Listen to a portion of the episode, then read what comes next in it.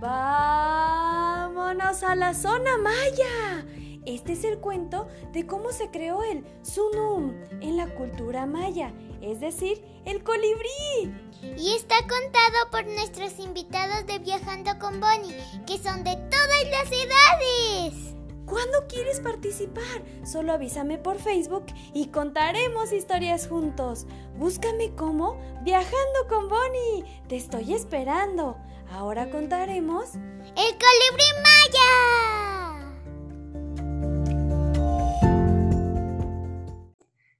A las Tres. tres. Soy Aguacán May, un sacerdote maya, y te quiero contar la historia de cuando nuestros dioses crearon todas las cosas de la tierra. Esta era la forma en que ellos se ponían de acuerdo.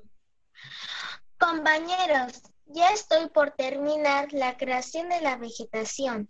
También estoy por terminar de crear a los animales. ¿Cómo vas tú, Kinich Ahau?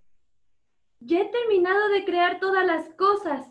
Tú te estás encargado de terminar la naturaleza, en donde colocaremos todo esto que estamos creando. ¿No es así, Hunapku? Así es, de hecho ya está lista. Ahora que termine Ishel con la vegetación e Con los animales, todo quedará listo para que comencemos con la siguiente etapa. Entonces, con, como habíamos acordado, la siguiente etapa será darle un trabajo a cada una de nuestras creaciones, ¿correcto? Me apuraré a terminar la vegetación. Exacto, Ixchel. Así como lo acordamos. Ya terminé con los animales. Comencemos a asignarle trabajo a cada uno. Tranquila, Ixkik, deja que termine Ishel y comenzaremos. Así los dioses estaban creando el mundo con mucho esmero y con mucho cuidado. Entonces prosiguieron a la asignación de trabajo a cada una de sus creaciones. Cada una de las cosas ya cuenta con su trabajo. Me parece que hemos terminado con nuestra labor. Un momento, Ahau. Creo que nos está faltando un trabajo que asignar. ¿A qué te refieres, Ixkik? A que no hemos asignado a nadie para llevar los deseos y pensamientos de un lugar a otro. ¡Claro! Esa labor nos faltaba. Todas nuestras creaciones ya cuentan con un trabajo. Entonces, nos falta crear algo para darle esta tarea tan importante. Tranquila, Ishel, es cierto, es una labor muy importante y la omitimos. Creemos algo que haga esta labor. Compañeros, les informo que ya no tenemos barro ni maíz para lograr dicha creación. ¿Qué haremos? Yo vi que nos quedaba un pequeño, un pedacito muy pequeño de jade. Es verdad, yo puedo tallar una flecha muy pequeña, con eso poco que queda. ¿Y qué conseguirás creando una flecha, Iskik? Tú solo observa, Unapku. Iskik tomó esa flecha que había creado y le sopló. Entonces salió volando transformó en algo inesperado. Ya no era más una flecha, era tenía vida. Era un zoom, lo que se conoce como un colibrí.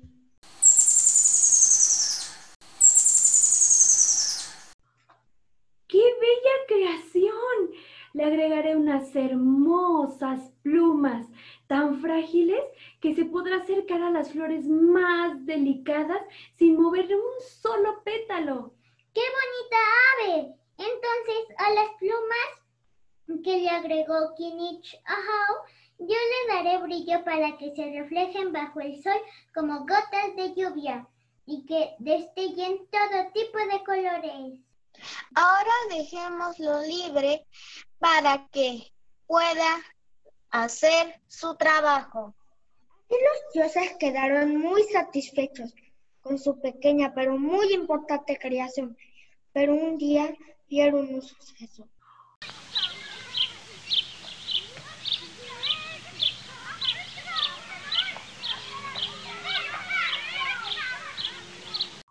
Compañeros, vean lo que está sucediendo. Los hombres están tratando de capturar a la pequeña ave para quedarse con sus plumas. No podemos dejar que dañen al ave. Quien se atreva a atrapar a esa pequeña ave debe ser castigado. Tienes razón, Ishel. Démosle otro don a la pequeña ave. Yo le daré un don adicional aprovechando esas plumas ligeras. Le daré una mayor agilidad. Podrá volar incluso hacia atrás. Es perfecto lo que has hecho, Ishel. Con eso, ninguna persona la podrá capturar. Ni siquiera se podrá guardar en jaulas. Ahora la pequeña ave ave podrá volar libremente. Es una creación perfecta, porque no puede ni debe ser capturada para que pueda hacer bien su trabajo. Y ese trabajo consiste en llevar a todas partes nuestros pensamientos y los pensamientos de los hombres.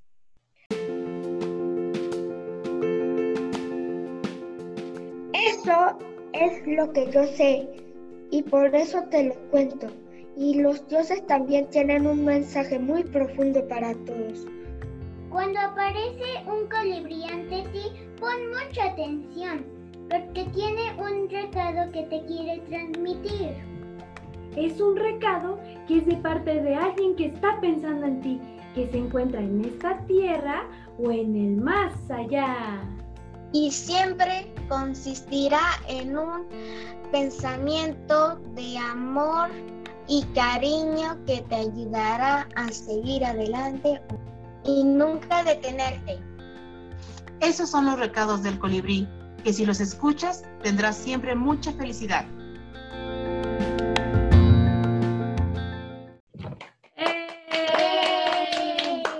¡Eh!